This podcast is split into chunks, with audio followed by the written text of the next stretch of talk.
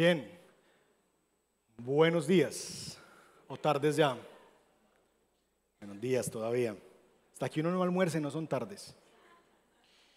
Bueno, un saludo especial para aquellas personas que nos visitan por primera vez. Me presento, mi nombre es Jairo Suárez, soy uno de los pastores de esta comunidad. y estamos en una serie de predicaciones en el Evangelio de Lucas.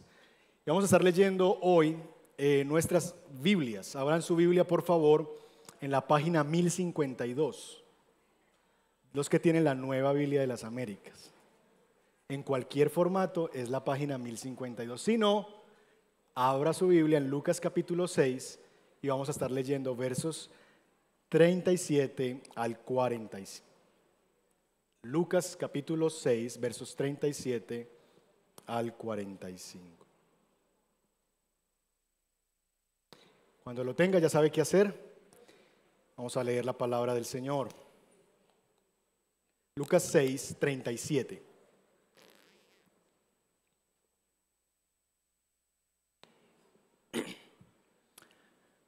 Dice así la escritura, leo en favor de ustedes. No juzguen y no serán juzgados.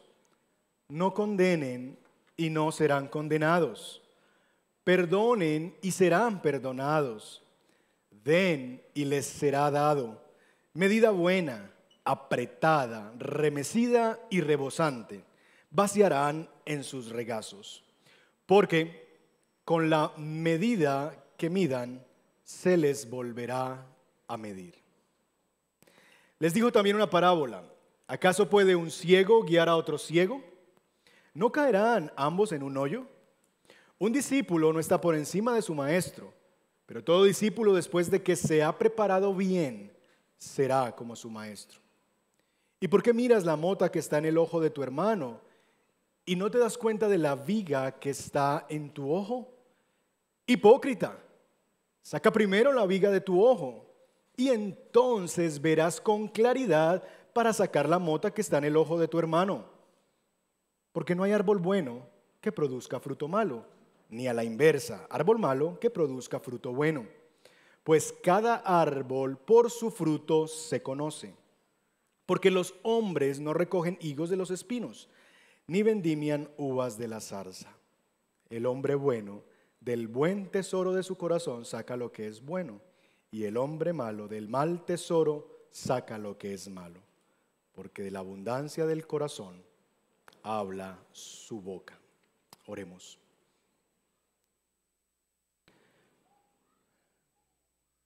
Señor, nosotros somos conscientes de nuestra profunda necesidad de ti.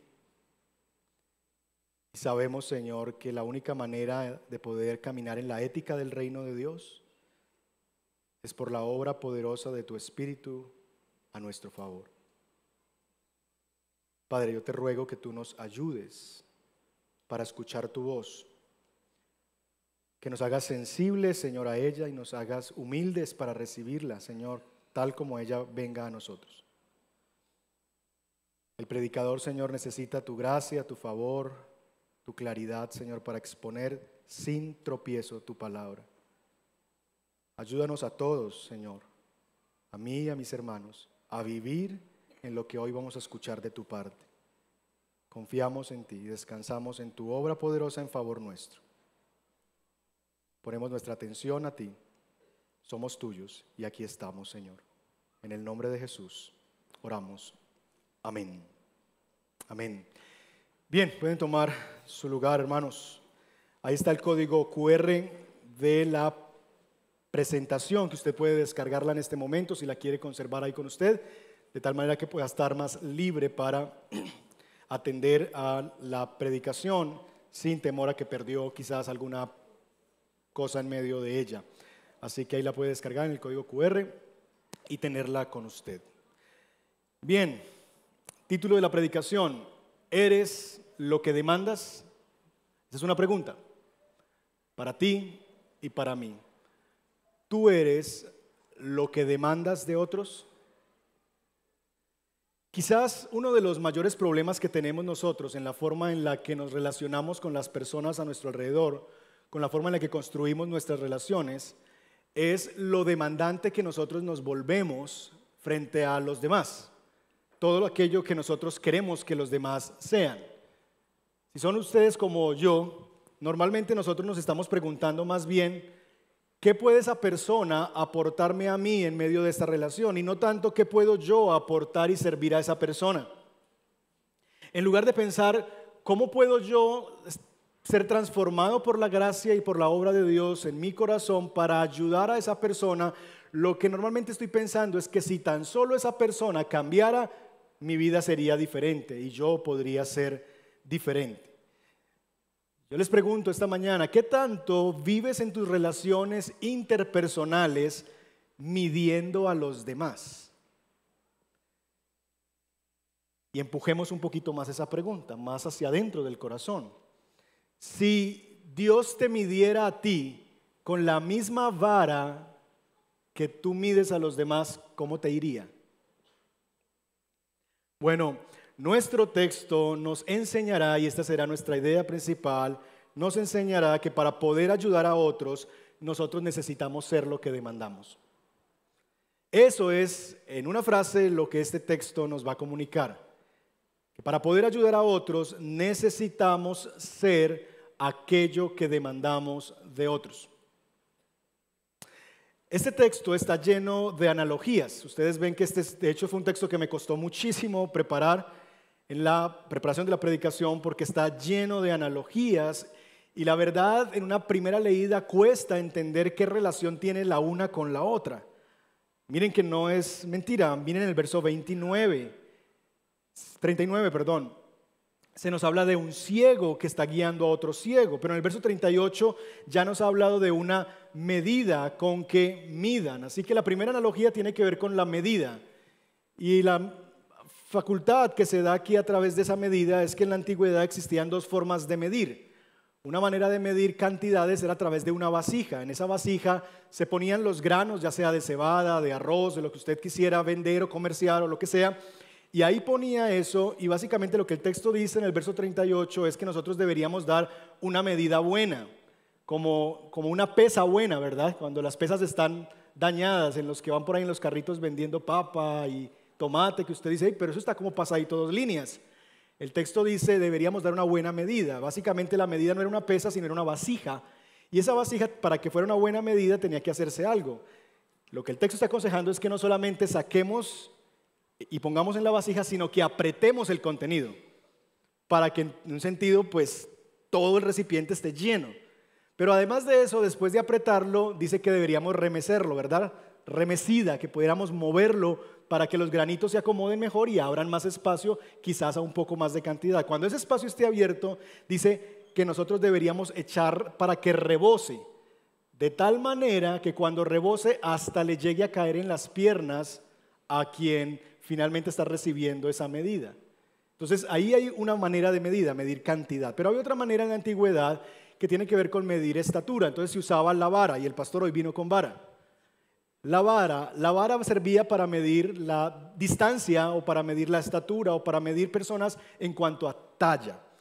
De tal manera que esas son dos analogías que se nos presentan en nuestro texto. Vamos a usar la analogía de la vara a partir de esta predicación. Entonces, todo lo que vamos a construir aquí, vamos a construirlo a través de esa figura de la vara como un patrón de medida. Pero le decía que nuestro texto tiene varias analogías. Esa tan solamente es una. Pero en el verso 39 está la del ciego guiando a otro ciego. Pero en el verso 41 se nos presenta otra analogía de un hombre que tiene una viga en el ojo y de otro que tiene una mota. Y entonces seguimos leyendo y en el verso 43 nos aparece otra analogía, un árbol un árbol bueno y un árbol malo. Y seguimos leyendo y más adelante en el verso 45 aparece otra analogía, un hombre que tiene un tesoro y de ese tesoro saca lo que hay. Entonces cuando yo leía este texto yo decía, ¿qué vamos a hacer?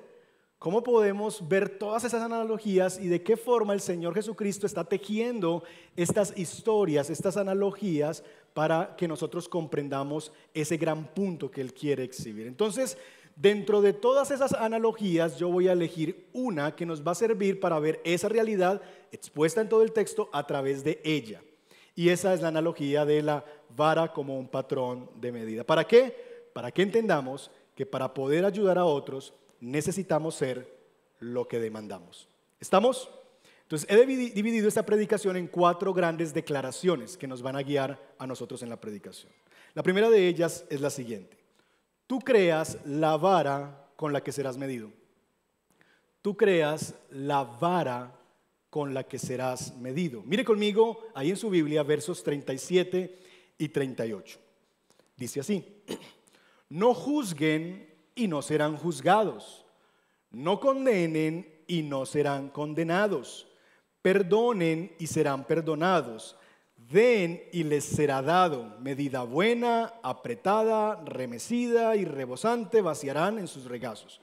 ¿Por qué? Porque con la medida con que midan, se les volverá a medir. Tú creas la vara con la que en el futuro tú mismo serás medido. Decía la semana anterior que el enfoque principal de la ética del reino de Dios es positiva, que el texto bíblico, los mandatos que Jesús quiere en este sermón del monte, que es en un sentido la inauguración de una nueva ley que Él nos ha dejado a nosotros, ¿verdad? Su ley, la ley de Cristo, Él no arranca con las cosas prohibitorias, ¿verdad? O prohibitivas, como se llame. Él arranca por las cosas positivas. Él no está enfocado en lo que nosotros no debemos hacer, Él se enfoca en lo que nosotros sí debemos hacer. Amar a nuestros enemigos, darles de comer, perdonarlos, amarlos, etc. Él nos está enfocando en la ética de lo que sí podemos hacer. No obstante, eso no implica que en la ética del reino de Dios haya lugar para los mandamientos negativos, tal como ocurre en los diez mandamientos. En los diez mandamientos hay mandamientos de orden positivo, pero también hay mandamientos de orden negativo. Honrarás al Señor tu Dios, ¿verdad? Eh, gran cantidad de mandamientos que son de orden positivo. Guardarás el día del Señor. Pero también negativos. No te dioses ajenos, no robarás, no matarás, no darás falso testimonio. En la ética del reino de Dios, aunque lo propositivo es primero, lo restrictivo también hace parte. Y en nuestro texto inicia con dos mandamientos prohibitorios, o no sé cómo se dice, ¿cómo se dice? Prohibitorios, prohibitivos, prohibisores, que se prohíben, que se prohíben. Dejémoslo así. Ahí está Ignacio. Ignacio nos ayuda, o ya se fue Ignacio. Muy bien. Esos dos mandamientos, ¿cuáles son? No juzguen, no condenen. No juzguen, no condenen. Ahora, este texto se ha, se ha prestado para dos malas interpretaciones. La primera de ellas es cuando nosotros llegamos a pensar que lo que el texto bíblico nos está comunicando a nosotros es que para los creyentes está totalmente errado que el creyente levante algún juicio de valor sobre alguna realidad o persona. En otras palabras, que cualquier tipo de señalamiento de otra persona está prohibido en la escritura. Pero eso es contrario a lo que la Biblia en este mismo texto enseña. El texto no está diciendo que nosotros deberíamos ver a las personas y no decir nada. Porque el cristiano no debe juzgar a nadie. No, el texto no está enseñando eso. Se lo debo mostrar por dos formas. Primero, cuando usted ve en la analogía que se nos presenta del ojo que tiene una viga, un hombre que tiene una viga en su ojo y otro que tiene la paja, el texto termina diciendo que el hombre debería primero sacarse la viga para luego ayudarle al que tiene la mota en el ojo a sacársela. Es decir, todavía hay un espacio donde hay algo que está mal en el otro y yo soy llamado a ayudarle a ver que está mal y sacársela. Entonces, en el mismo texto hay un espacio para la corrección, para la ayuda de aquel que está pecando, que no está viendo su propio pecado. Pero también en el Antiguo Testamento, la Biblia nos dice que nosotros no podemos llamarle a lo malo de tal manera que si yo veo a alguien que está haciendo algo mal, yo no puedo decir, está bien. No, si eso es pecado delante de Dios, si eso está equivocado, yo tengo el deber delante de Dios de poder señalar y llamar a lo que está mal, mal. Y ese juicio es permitido y de hecho es aconsejado en la escritura. Porque si yo veo que mi hermano peca contra mí, yo no debo dejarlo solo, que se pierda, no. Ve y hazle ver su falta, su pecado. De tal manera que el texto no está prohibiendo que los cristianos levantemos algún tipo de juicio cuando vemos el mal en, nuestra, en la vida de las personas o en el mundo en general.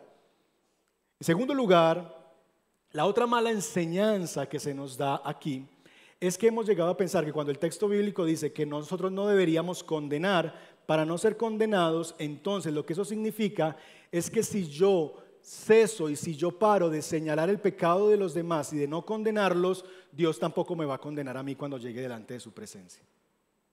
Ahora piense por un momento en eso.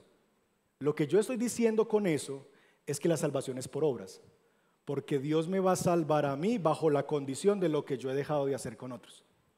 Si yo no condeno, Dios entonces no me va a condenar a mí. Entonces la razón por la que yo seré salvado y no condenado no es por la gracia de Dios, no es por la misericordia de Dios, es porque yo no condené. ¿Lo ven?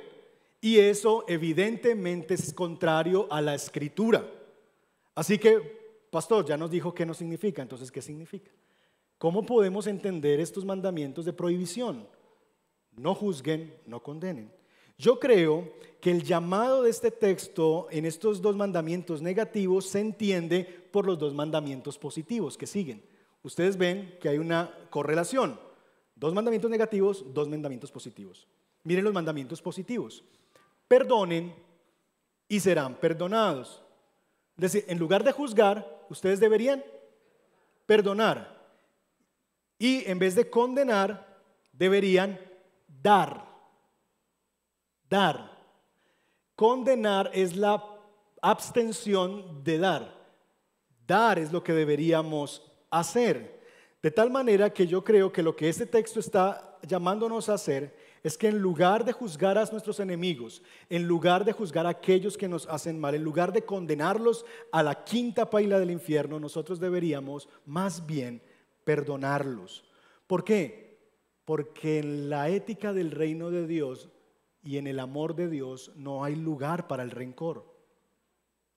Más bien nosotros deberíamos, en lugar de juzgarlos y condenarlos duramente, deberíamos darles gracia.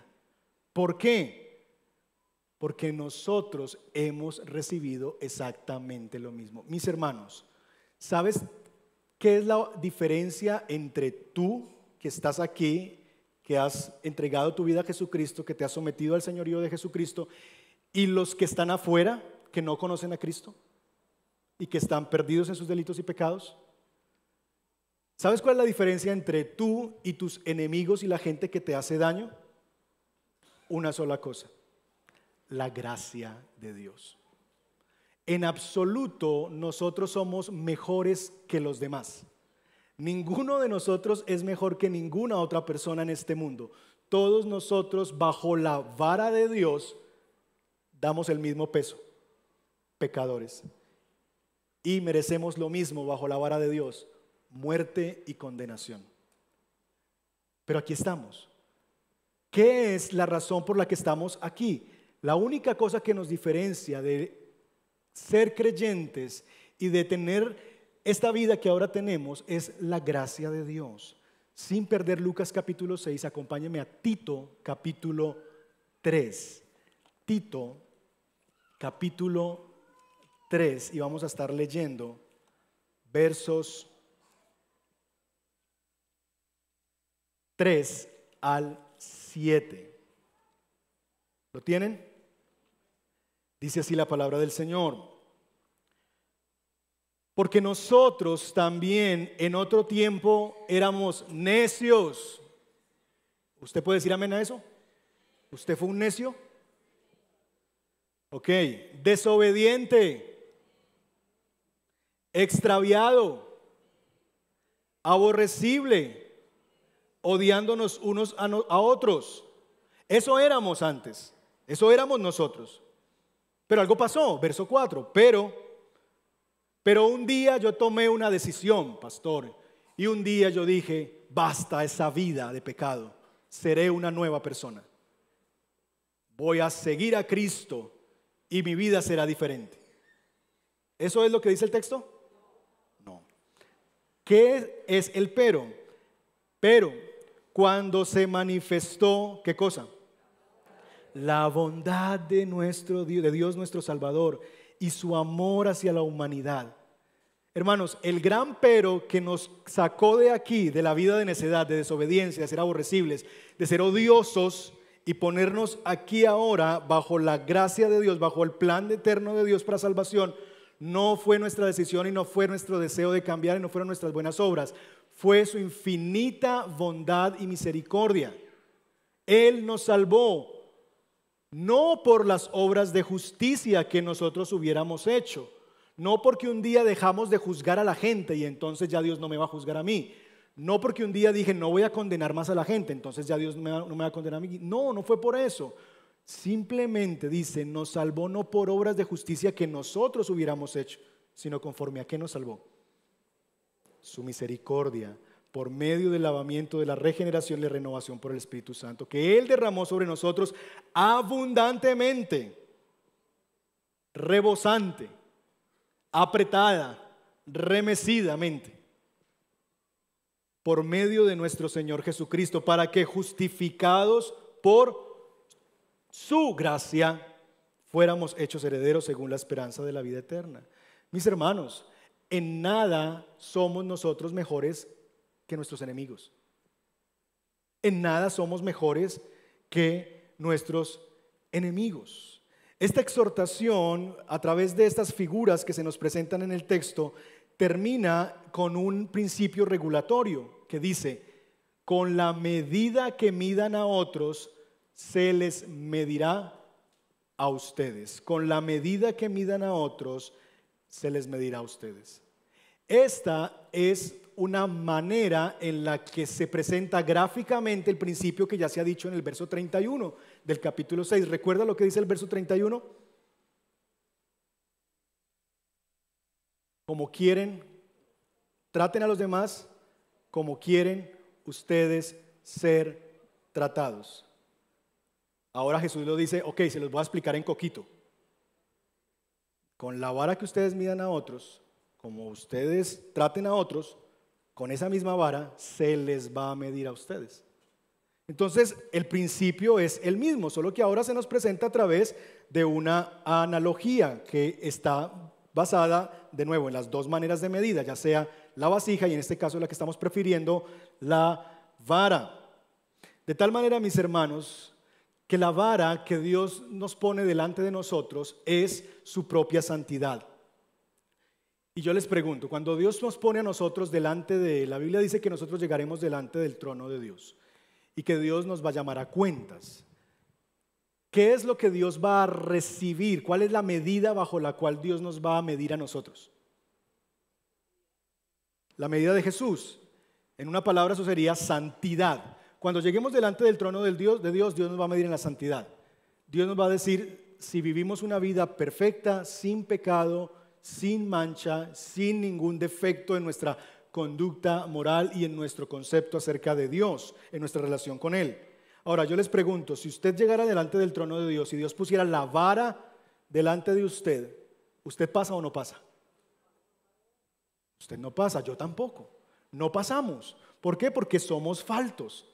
Y de nuevo, lo que se nos está diciendo aquí, mis hermanos, es que la única razón por la que nosotros somos discípulos es porque fuimos llamados a venir a Jesucristo. Y lo que ocurrirá delante de la presencia de Dios es que cuando Dios me llame a mí a cuentas, a medirme y yo me pare allá atrásito, como lo hacen los niños allá donde el médico, párese derecho, quítese los zapatos y usted esté ahí y usted vea que la vara de Dios llega por allá arriba y usted está como por acá va a llegar en ese mismo instante Jesús. Y Jesús va a decir, Padre, espera un momentico. Él no, pero yo sí. Y Jesús se va a parar ahí en la vara de medida del Padre y Él va a dar la talla que se requiere. Y entonces nosotros vamos a poder tomar como nuestro aquello que es de Cristo, su justicia, la justicia de Cristo en favor nuestro. De tal manera, mis hermanos, que si eso es verdad para nosotros, que la única razón por la que podemos llegar a medir delante del trono de Dios es porque estamos escondidos detrás de Cristo. Imagínense la escena. Ahí está el barómetro de santidad. Usted no llega ni siquiera a tres cuartos. Yo menos. No llegamos ahí. Pero llega Cristo y dice, ¡boom! Sube. Y usted está ahí detrásito parado, detrás de Cristo, diciendo, Eso es lo que la Biblia describe en nuestra unión con Cristo. Tú estás unido a Cristo y tú estás detrás de Cristo, escondido en Cristo estoy. Esa es nuestra realidad. Cuando Dios nos mide a nosotros, no nos mide a nosotros, nos mide en Cristo, porque ya por la fe estamos unidos a Él. Si eso es así para nosotros, ¿no les parece que no deberíamos ser tan ácidos y tan duros con los demás? ¿No les parece que si la única razón que nos hace distinto a los demás es la bendita gracia de Dios que se derramó en abundancia sobre nosotros, remecida, apretada y hasta que nos cayó en el regazo? ¿No deberíamos nosotros entonces ser menos ácidos y demandantes? Entonces, cuando nos preguntamos cuál es la medida que le pongo a mi vida, ¿cómo mido mi vida? Bueno, la medida que tú deberías ponerle a tu vara en el momento de medir a los demás debería ser lo que tú mismo mides. En otras palabras, mis hermanos, nosotros deberíamos ser capaces de medir a los demás bajo el patrón con el que nos medimos nosotros. Construye una vara no pensando en otros, sino pensando en ti mismo. Construye una vara no pensando en cómo le va a funcionar esto a los demás. Construye una vara pensando que con esa misma vara que tú vas a usar para ver a los demás, esa misma vara será usada para medirte a ti. Construye una vara no pensando en otros, sino en ti mismo. ¿Estamos? Tú construyes la vara con la que serás medido. Segunda declaración. Mídete primero a ti mismo. Mídete primero a ti mismo. Miren conmigo, por favor, el verso 41 y 42. La siguiente, la otra analogía que está en el texto.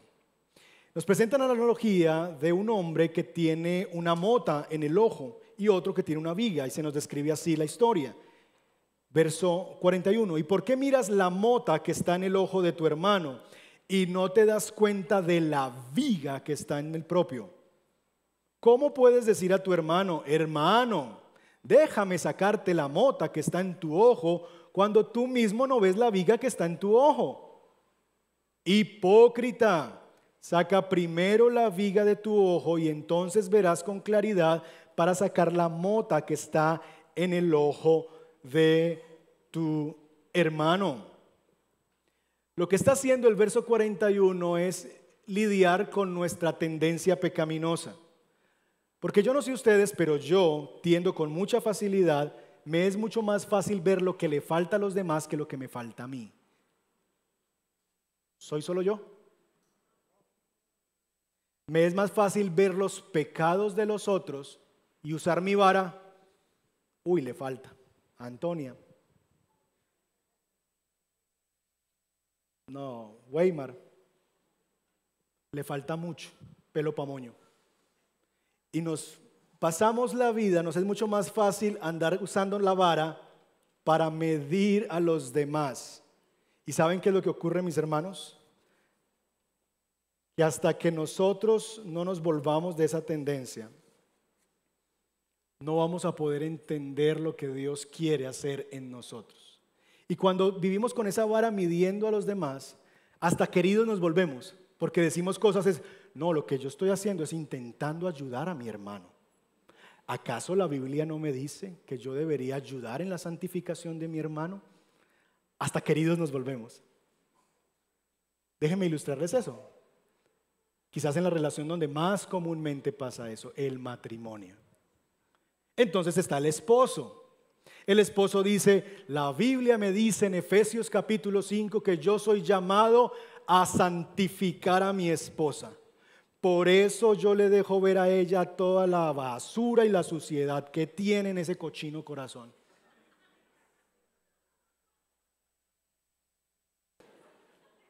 Pastor, es que Dios me llama a mí a santificar a mi esposa. No dice eso la Biblia. Y si yo se lo digo, pastor, es porque yo quiero ayudarla a ella a ser más como Cristo. Bueno, aquí va la versión femenina para las que se rieron. Pastor, yo soy llamada a ser la ayuda idónea de mi marido. Y pastor, si yo veo que él tiene algo que le falta, yo debo ayudarle. no dice la Biblia que yo le debo ayudar a él para que él vea todo el montón de faltas que tiene, todo lo que no hace como esposo, todo lo que ese hombre no es. Pastor, ese es mi rol como ayuda de mi esposo. Matrimonios que viven con la vara en la mano, midiendo a su cónyuge para ver dónde es que le falta. Te pregunto, ¿cómo puedes ver el valor de cuánto mide tu cónyuge si tú tienes un pedazo de concreto clavado en tu ojo? ¿A cuántos de ustedes se les ha metido una mota en el ojo, una pajita? Eso es muy aburridor, ¿sí o no? Uno como que no puede seguir en la vida hasta que eso no se resuelva. Usted para lo que sea, parquea el carro, lo mueve a un lado, lo para. Usted no puede seguir adelante porque es muy fastidioso. Usted no puede ver, usted no puede seguir adelante. La única forma en que siente alivio es cerrando los ojos. Y si usted sigue avanzando en la vida con los ojos cerrados, ¿qué va a pasar? Se va a caer. Usted tiene que resolver eso. Cuando le cae una cosita de nada, se echa agua, le dice sopleme, sopleme, y hacemos todas esas cosas. Imagínese usted tener una viga, un pedazo de concreto en su ojo. Yo te pregunto, ¿Cómo puedes tú usar la vara para medir a tu cónyuge, a tu hijo, a tu papá, a tu mamá, a tu pastor, a tu líder de grupo pequeño, a tu hermano, a tu oveja, si tú tienes una viga clavada en tu ojo? ¿Puedes ver bien? Pregunta, ¿cómo le llama Jesús a aquel que mide a otros, pero que todavía no se ha medido a sí mismo? Ustedes lo han dicho. Hipócrita. Entonces, ¿qué deberíamos hacer?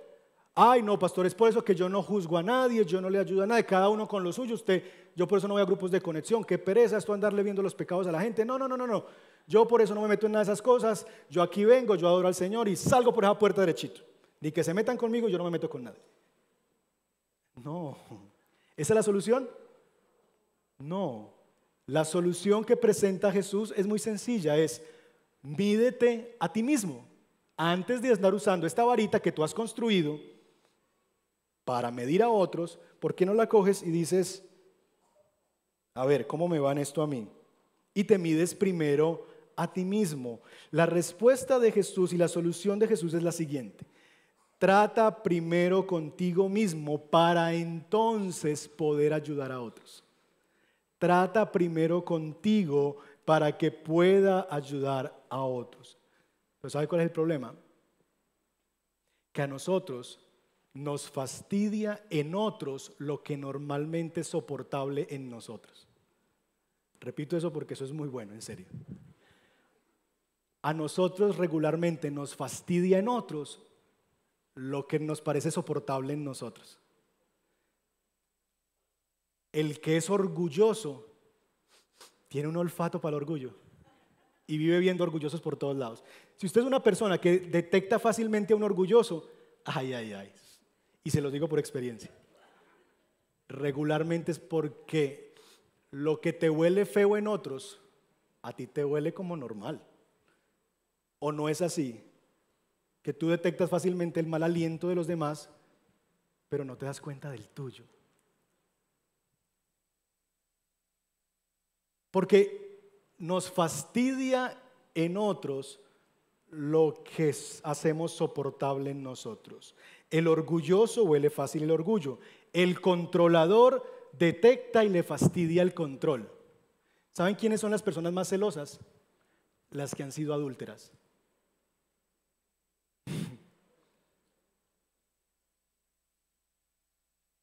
El que vive pensando y hablando mal de otros le fastidia cuando otros lo hacen. Uy, esa señora siempre anda en chismes hablando mal de otros. Tú lo estás haciendo mientras lo haces. Mientras lo haces te estás convirtiendo en lo mismo que juzgas en otros. Lo que en nosotros es soportable, en los demás se nos hace insoportable. Esa gente que vive llamando la atención sobre sí mismos, el texto, mis hermanos, no se opone a nuestro llamado a guiar y ayudar a otros. No se trata, y escúchenme bien, no se trata de que nos quedemos callados y que nadie puede exhortarme ni que yo puedo exhortar a nadie. que la solución es el silencio, que la solución es como yo no llego, entonces yo no debería medir a nadie. No, el punto, mis hermanos, es el siguiente. Es que antes de hacer eso en favor de mi hermano, yo debería hacerlo primero conmigo mismo. Es lo que el texto está diciendo. El texto no está diciendo es, sácate tu viga y salte de ahí. Vete. No, el texto no termina ahí. El texto dice, sácate tu viga primero. Pero luego ve y ayuda al que tiene la mota a sacarla. Entonces, la solución no es huir de nuestro llamado a estimularnos a crecer, a ayudarle a ver a mis hermanos sus faltas. Se trata más bien de que antes de ser ligeros para ir a hacer eso con otros, seamos conscientes si estamos trabajando en nosotros mismos. Porque solamente cuando estoy trabajando en, mí mismo, yo estoy en capacidad de ayudar en vez de juzgar. Cuando me he medido a mí mismo y he lidiado con mi propia basura, solo entonces estoy en condición de ayudar a otros.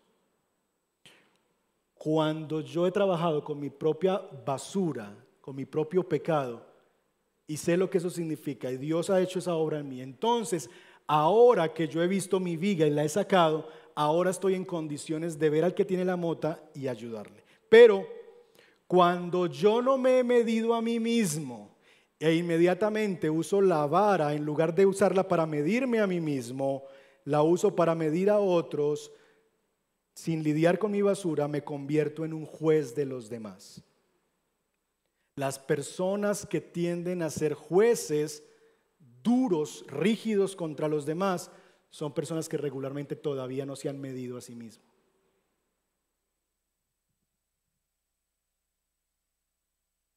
Tercera declaración. Quienes lideras no medirán más de lo que tú mismo llegues a medir.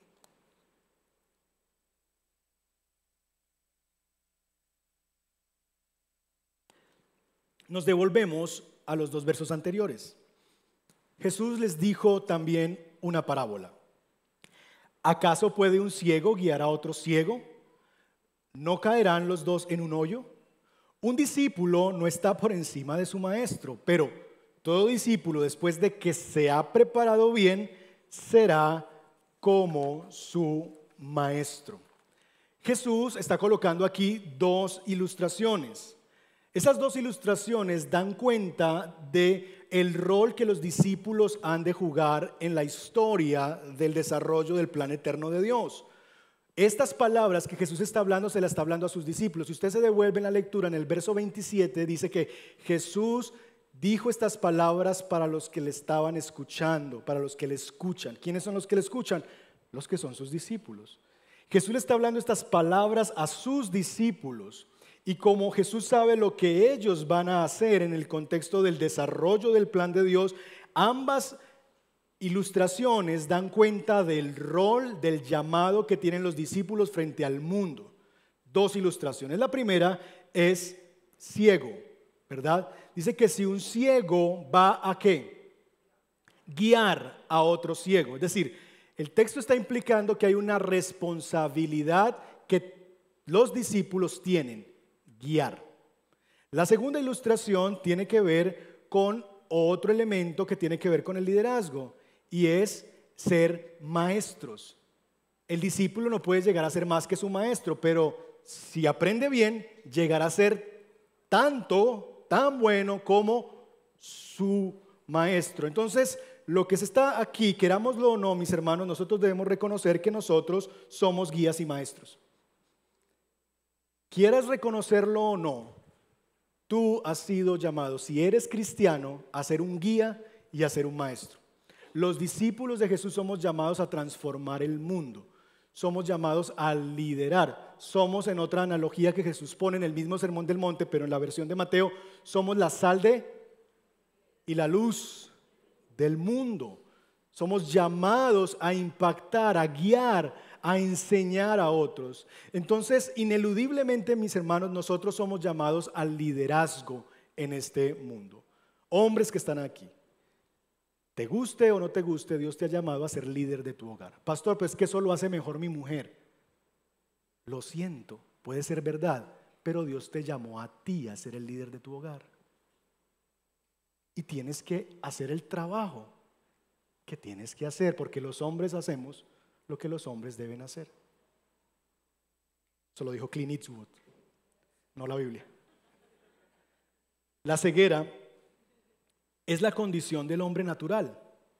Nosotros nacemos como ciegos espirituales, es lo que la Biblia nos dice. Y porque como somos ciegos y nacemos en ceguera espiritual, por eso damos tantos tumbos en la vida. Muchas personas han dicho, ay, cuánto me hubiera gustado conocer al Señor años antes. Me hubiera ahorrado tantos dolores de cabeza. ¿Por qué? Porque con toda razón, si tú no estás en Cristo, tú te vas a andar en el piso. Y amigo que nos visitas, amiga que nos visitas, si tú no vienes al Señor Jesucristo, te vas a seguir estrellando y vas a seguir cayendo y tropezando, porque eres ciego y es la descripción que la Biblia hace de todos los seres humanos sin Cristo. Somos ciegos espirituales. Y como ciegos espirituales estamos en medio de peligros en un mundo caído.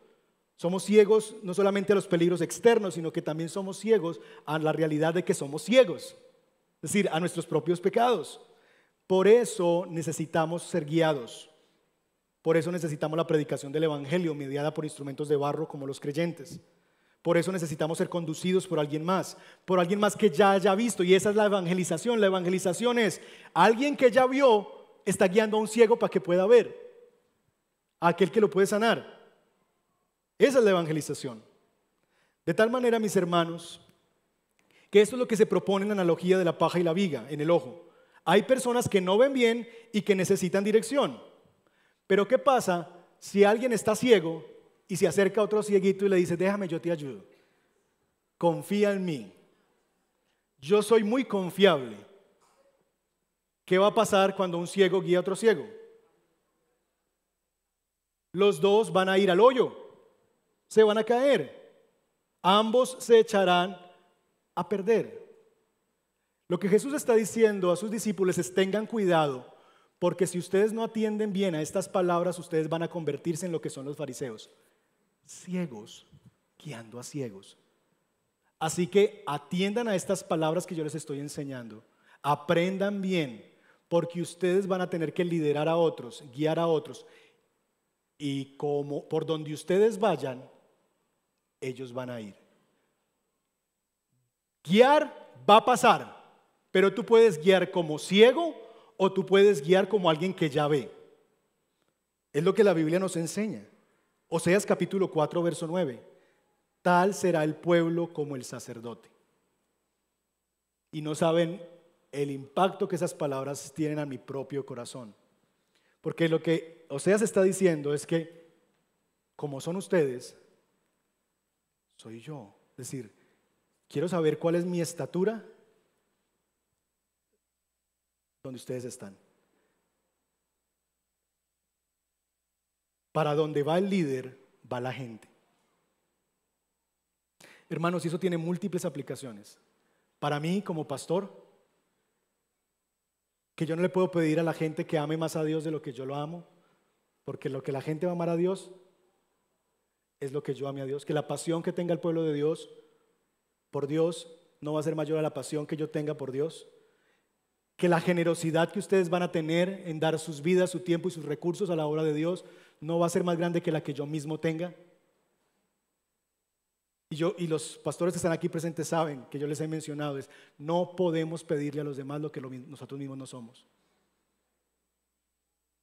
Y no podemos ser hipócritas de esperar que la gente haga más de lo que mismo nosotros estamos dispuestos a hacer. Ah, vamos a levantar una ofrenda especial. Somos los primeros en ofrendar. Ah, hay que ponerse, a remangarse las manos y meterle el, diente. Vamos a meterle el diente. Porque no podemos esperar que el pueblo haga algo que no vea a sus líderes hacer. Como padre, yo no puedo esperar que mis hijos sean otra cosa distinta a lo que ven que yo soy. Ellos no, ellos no van a llegar más lejos de lo que yo llegue. Si tus hijos no ven que tú amas y guardas el día de reposo para el Señor, no te puedes quejar cuando en la adolescencia ellos ya no quieran volver a este lugar. Porque si de niños, porque jugaba la selección Colombia, te quedabas en la casa, porque había Fórmula 1, porque llovió, porque escampó, porque salió la nube, porque no salió, porque la abuelita, porque el abuelito.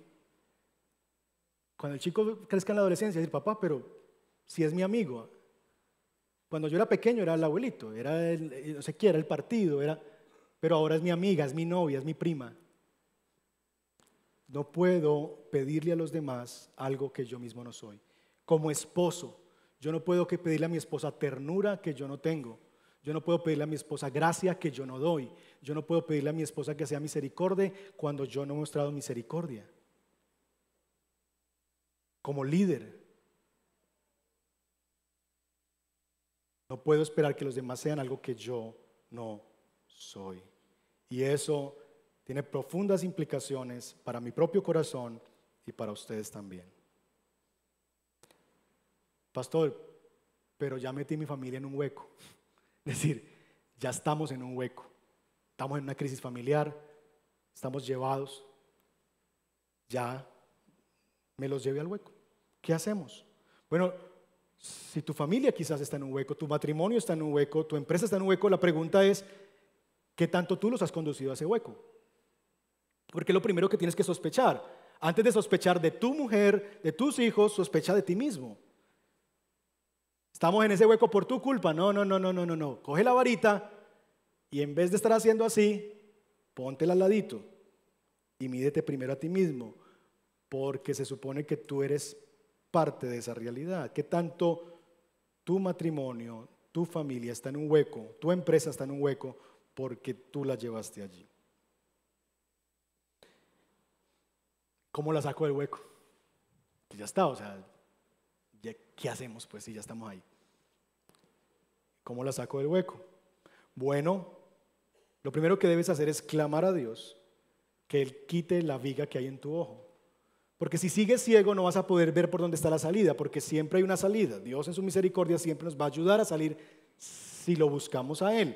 Pero necesitamos primero que nuestros ojos sean abiertos. Necesitamos primero que la viga nos sea quitada para entonces salir del hueco, primero yo, y entonces después mandar la soga o extender la misma vara para sacar a los míos del hueco.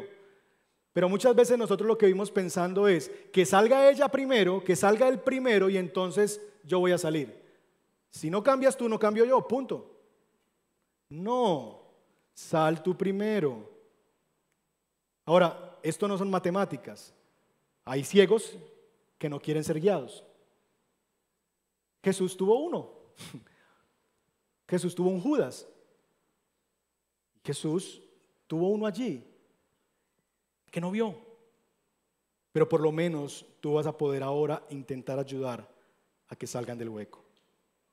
La segunda ilustración revela lo mismo, pero ahora de manera positiva. Y es la ilustración del maestro. El texto dice que un discípulo no está por encima de su maestro, pero todo discípulo, después de que se haya preparado bien, llegará a ser como su maestro. Dos implicaciones de esto. Primera, la gente a la que servimos no llegará a donde nosotros no hemos llegado. Eso es principio básico del liderazgo. Si tú paras de crecer, la gente que tú lideras parará de crecer. La gente no va a llegar donde tú no has llegado. Por una razón muy sencilla. Pregunta. en, el, campo de la agricultura, ¿los arrieros dónde van? Ah, con el ganado, respecto al ganado. ¿En qué posición van?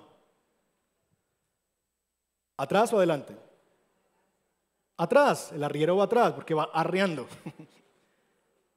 ¿Sí o no? Entonces, el ganado va adelante, el, el arriero va atrás. Pero nosotros no somos vacas, nosotros somos ovejas. ¿Y dónde va el pastor? Adelante.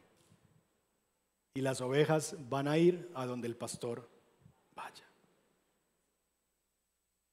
La gente a la que nosotros lideramos como pastores, ustedes, no van a llegar a donde nosotros no los guiemos y no estemos pisando ya. Ustedes no van a orar más de lo que nosotros mismos oramos. Ustedes no van a ser más generosos que lo que nosotros mismos seamos. Ustedes no van a crecer más en santidad de lo que nosotros busquemos crecer en santidad. Ustedes no van a tener mayor pasión por Dios y disposición a renunciar a todo por la causa del reino de Dios si no ven esa disposición en nosotros. Ustedes no se van a remangar cuando se haga necesario si ustedes no ven que sus pastores se remangan con ustedes.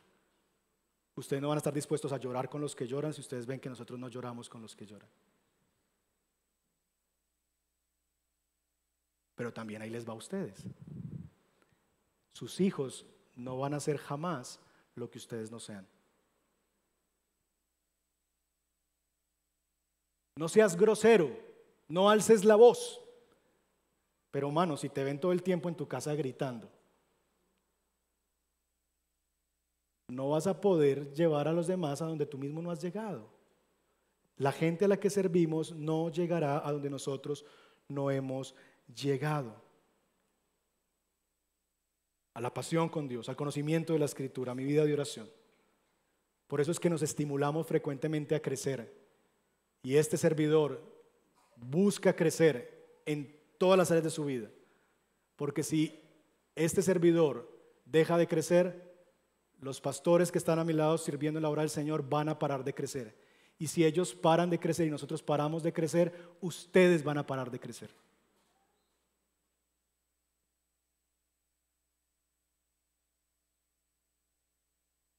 Cuando veo esto me hace preguntarme, ¿soy yo lo que demando a la gente?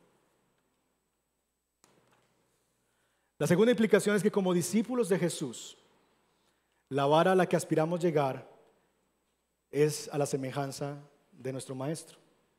Es lo que Jesús está diciendo. Es, ustedes nunca podrán llegar por encima mío, de mi vara. Pero si ustedes hacen la tarea, si ustedes aprenden bien, se preparan bien, ustedes podrán llegar a ser como yo. Y de eso es la historia del Nuevo Testamento, la historia de la Escritura, la historia del plan redentor de Dios. El plan redentor de Dios es que nosotros lleguemos a ser a la semejanza de su Hijo Jesucristo. Eso se llama proceso de santificación y por eso Dios usa las personas de nuestra vida y las circunstancias de nuestra vida para que lleguemos a medir como Cristo. Ahora, uno ve eso y uno dice, maravilloso que Dios me empuje hacia esa realidad. Pero eso me es imposible, pastor. Yo creo que yo no voy a poder llegar a ser semejante a Cristo. Y es verdad, eso es imposible de este lado del sol. Pero eso no quita el llamado y el deseo de alcanzar esa estatura. Todavía yo debería desearlo y todavía yo debería aprender bien para llegar a la estatura de Cristo. Nuestro pasaje termina con otra ilustración que revela el trato hacia los demás, que lo que revela el trato hacia los demás, especialmente que la manera en la que yo hablo acerca de los demás dice mucho de en realidad quién soy. Entonces, la última ilustración tiene dos funciones. Por un lado es, ¿cómo puedo llegar yo a ser como mi maestro? Si mi maestro es perfecto, si mi maestro es extraordinario, si Jesús no cometió pecado, ¿cómo Dios me pone esa vara tan alta que yo, si bien es cierto, no puedo estar por encima de Él, yo no lo aspiro, pero sí me dice que yo puedo llegar a ser como Él? ¿Cómo es eso posible? La última ilustración nos va a ayudar a responder eso. Pero también la última ilustración nos va a revelar que el trato hacia los demás va a revelar realmente quiénes somos nosotros. Entonces aquí está mi cuarta declaración. Reproducimos lo que somos. Y lo que somos se revela por lo que hablamos. Reproducimos lo que somos y lo que somos se revela por lo que hablamos. Si ustedes ven en los versos 35 y 36, cuando Jesús nos está diciendo que deberíamos amar a nuestros enemigos, Él está diciendo las razones. A la parte final del verso 35 dice que nosotros deberíamos amar, deberíamos dar a nuestros enemigos, deberíamos prestarles, porque Él es bondadoso para con los ingratos y perversos. Sean ustedes misericordiosos, así como su Padre es misericordioso. Las razones por las que nosotros deberíamos llegar a ser misericordiosos, bondadosos, generosos, es porque Dios mismo lo es. Ahora, esa misma verdad se nos presenta ahora en una analogía. De nuevo, ¿no entendiste el asunto de que trata a los demás como quieres ser tratado? Ok, te pongo un ejemplo. la vara que tú midas, se te medirá. Ok, ¿no has entendido el asunto de que debes mostrar amor, misericordia, porque eres hijo de Dios? Y porque tu Padre es generoso, es bueno, es misericordioso, ok, te lo voy a dibujar en plastilina. Y nos cuenta una historia, verso 43 y 44.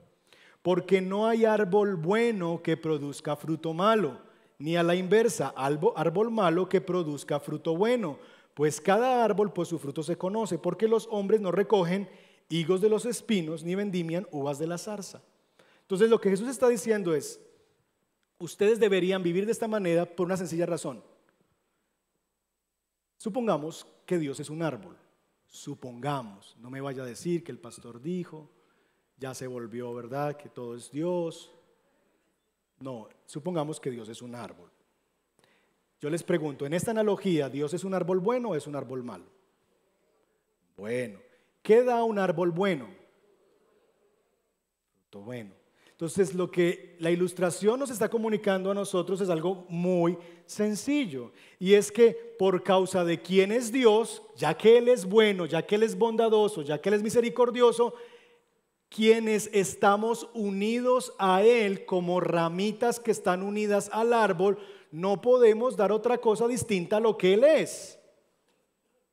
Si Dios es un árbol bueno y se supone que tú eres parte de ese árbol porque por la fe tu ramita fue injertada al árbol de Cristo, Juan 15, se supone que tú te convertiste también en una rama que va a llevar el fruto que surge de él. Así que si el fruto que tú estás llevando no es bueno, hay dos opciones. ¿Cuáles son? o que estás pegado al árbol incorrecto, es decir, no estás unido a Cristo, ¿verdad? O que hay algo en la rama que está impidiendo que la savia fluya bien. Y eso es lo que el texto está comunicando. Reproducimos lo que somos y Dios va a reproducir lo que Él es.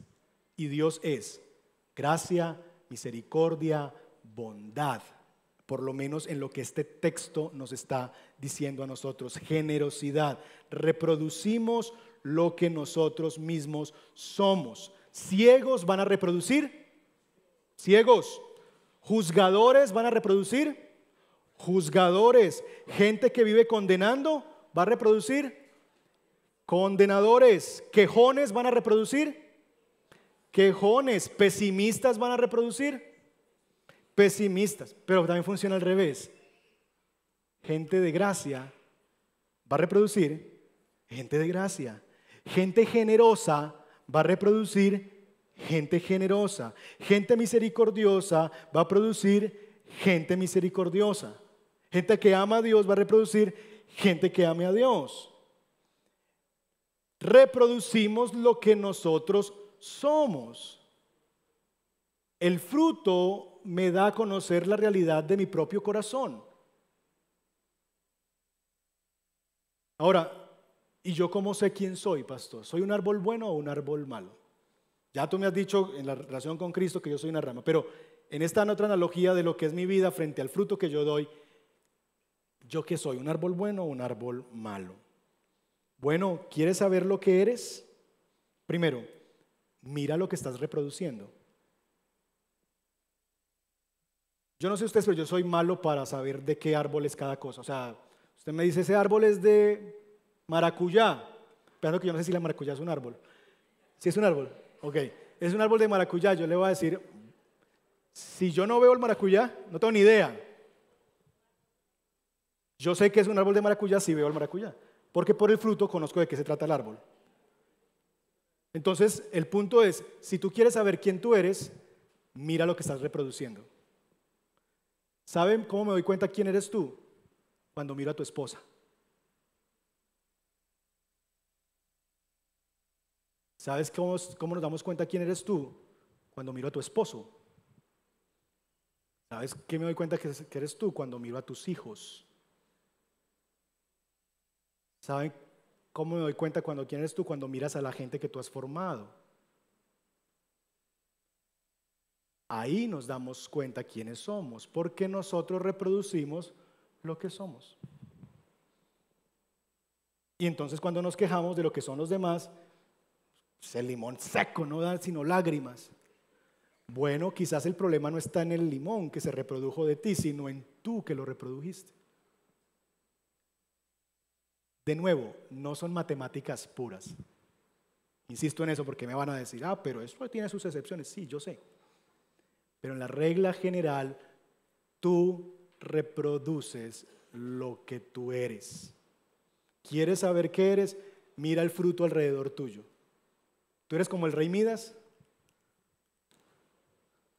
¿O todo lo que tocas se daña?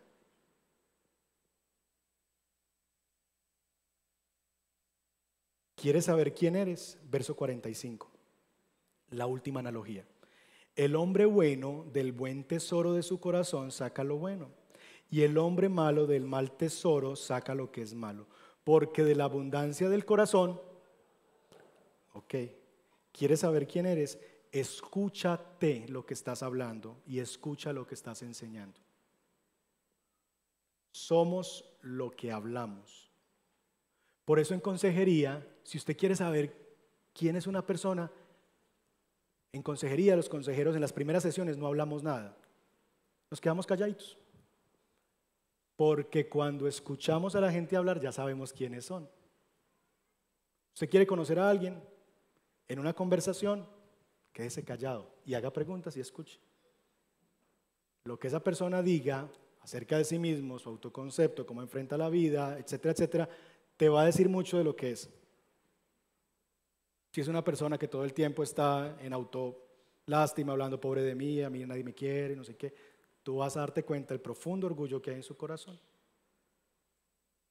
Porque cree que todo el mundo debería tener que ver con él o con ella. Escucha y si escuchas vas a poder saber quién es cada uno. Y escucha lo que tú estás enseñando. Hermanos, yo sé que esta predicación nos sacude. Esta vara no fue para medirnos, esta vara fue para darnos duro. Y a este servidor el primero, porque si vamos a hablar del liderazgo, pues eso a mí, a mis pastores, nos llega completico. Así que cuando yo les digo estas cosas, se las digo con temor y temblor, porque sé que las piedras también me caen a mí. Hermanos, nosotros mismos seremos medidos por Dios. Esa es una realidad. Llegará un momento del juicio y estaremos delante del trono de Dios. Y lo que Dios usará para medirnos es la vara que creaste. Con la medida que tú midas, con la vara que tú uses para medir a otros, se te medirá. Yo te pregunto, si Dios te midiera hoy a ti, de la misma manera en que tú mides a los demás, ¿Pasarías? ¿Eres lo que demandas? No. No. Yo me encuentro muchas veces, y estas son confesiones de pastor, pidiéndole a la gente que ore cuando yo mismo no estoy orando más.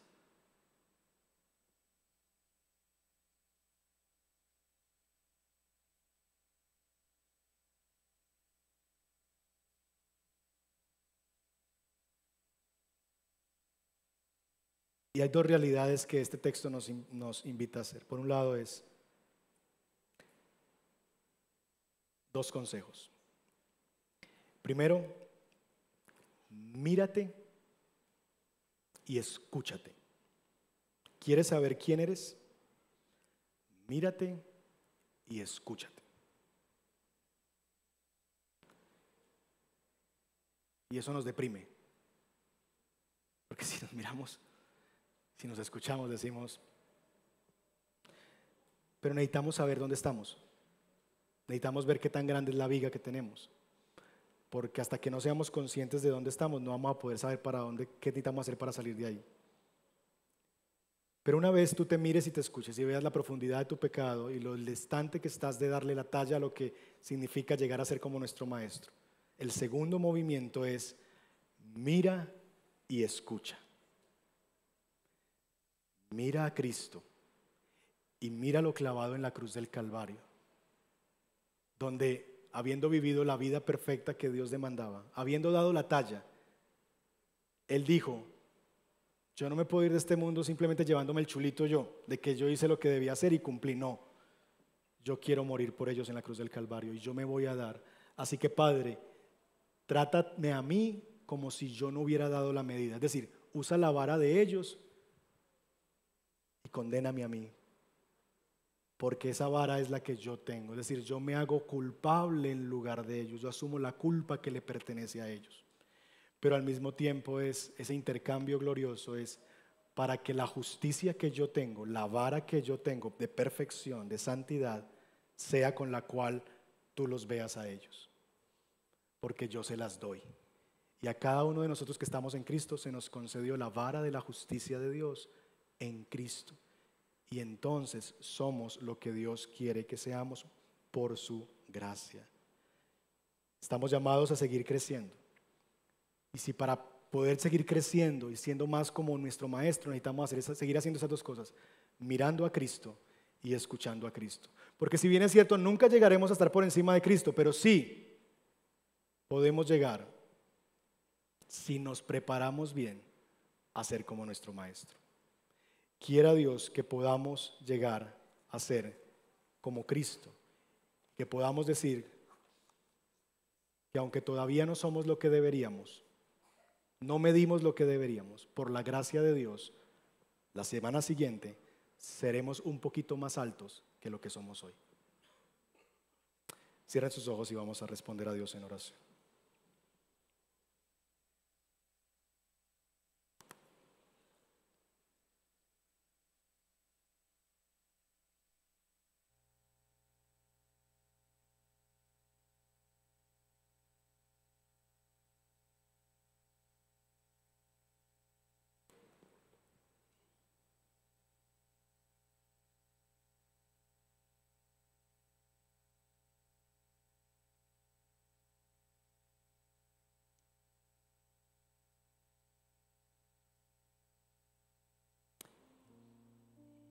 ¿Qué tal si comenzamos este tiempo haciéndonos la pregunta nosotros mismos?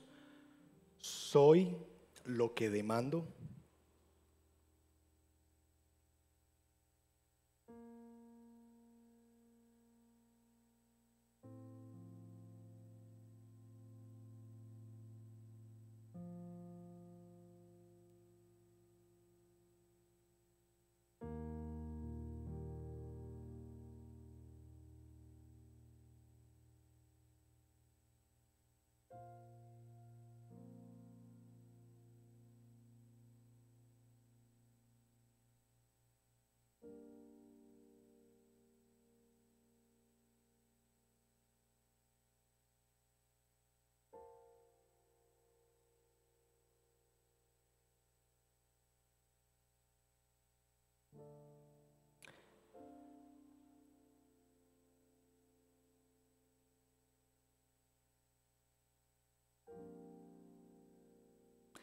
Padre, hoy entendemos por tu palabra que un árbol bueno no puede dar fruto malo. Y Padre, nosotros hemos sido unidos a ti por medio de nuestro Señor Jesucristo, injertados a tu vid. Y tú eres bueno, de tal manera que este llamado que tú nos haces a dar un fruto que corresponda a la realidad de quienes somos en ti, a llevar un fruto de la realidad que corresponde a lo que somos en ti, nos es ineludible. Sean santos, dices tú, como yo soy santo. Sean misericordiosos como yo soy misericordioso. Sean hombres de gracia como yo soy un Dios de gracia. Sean compasivos los unos con los otros como yo he sido compasivo. Perdónense unos a otros como yo los he perdonado en Cristo. Bendíganse los unos a los otros como yo los he bendecido con toda bendición espiritual.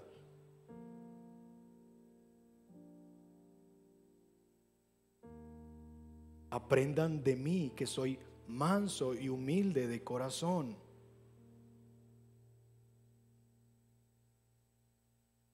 Ejemplo les he dado para que así como yo he soportado en el sufrimiento, ustedes también sufran conmigo. Señor, si entendiéramos tan solo que lo que se nos demanda en la ética del reino de Dios, hacer no procede de nosotros mismos, sino procede de ti y debe fluir a través nuestro, Señor. que simplemente nosotros somos ramas injertadas que no pueden producir fruto por sí mismas y que el único llamado que tú nos haces es a permanecer en ti. Porque si permanecemos en ti, entonces seremos lo que hemos sido llamados a hacer, ramas que llevan fruto. Pero si nos separamos de ti, nada podemos ser ni hacer. Si nos alejamos de la fuente, de la gracia, de la misericordia, de la verdad, del perdón, si dejamos de ver a Cristo y si dejamos de escuchar a Cristo, entonces no podremos llevar buen fruto y terminaremos siendo personas secas, amargas. Señor, ayúdanos a mantenernos firmes, arraigados en ti, porque solamente aquellos que están firmes y arraigados en ti son los que van a poder llevar ese fruto y ser lo que tú quieres que seamos. Concédenos en tu gracia, Señor, este regalo de no usar la vara para medir a otros primero, antes que usarla para medirnos a nosotros mismos. Perdónanos, Señor, cuando lo que odiamos en nosotros mismos, Señor, lo que soportamos en nosotros mismos es lo que odiamos en otros.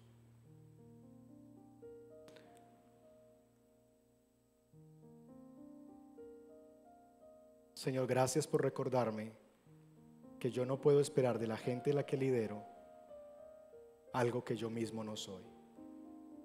Que esta iglesia va a llegar a donde sus pastores la guíen.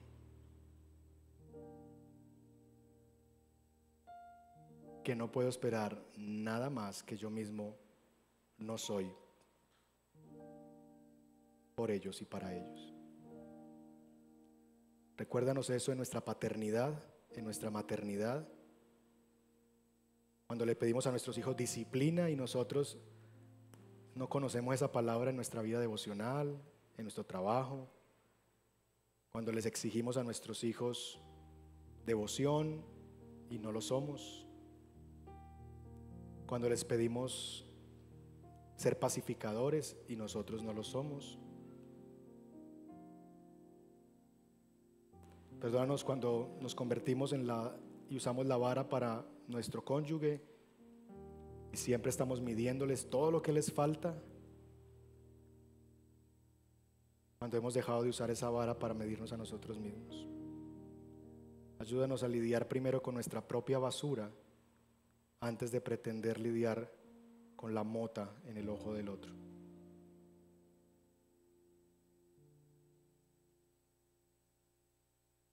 Señor, que tu palabra lleve el fruto que tú deseas para que tu nombre sea glorificado en medio de tu pueblo. Te lo rogamos, nombre de Jesús.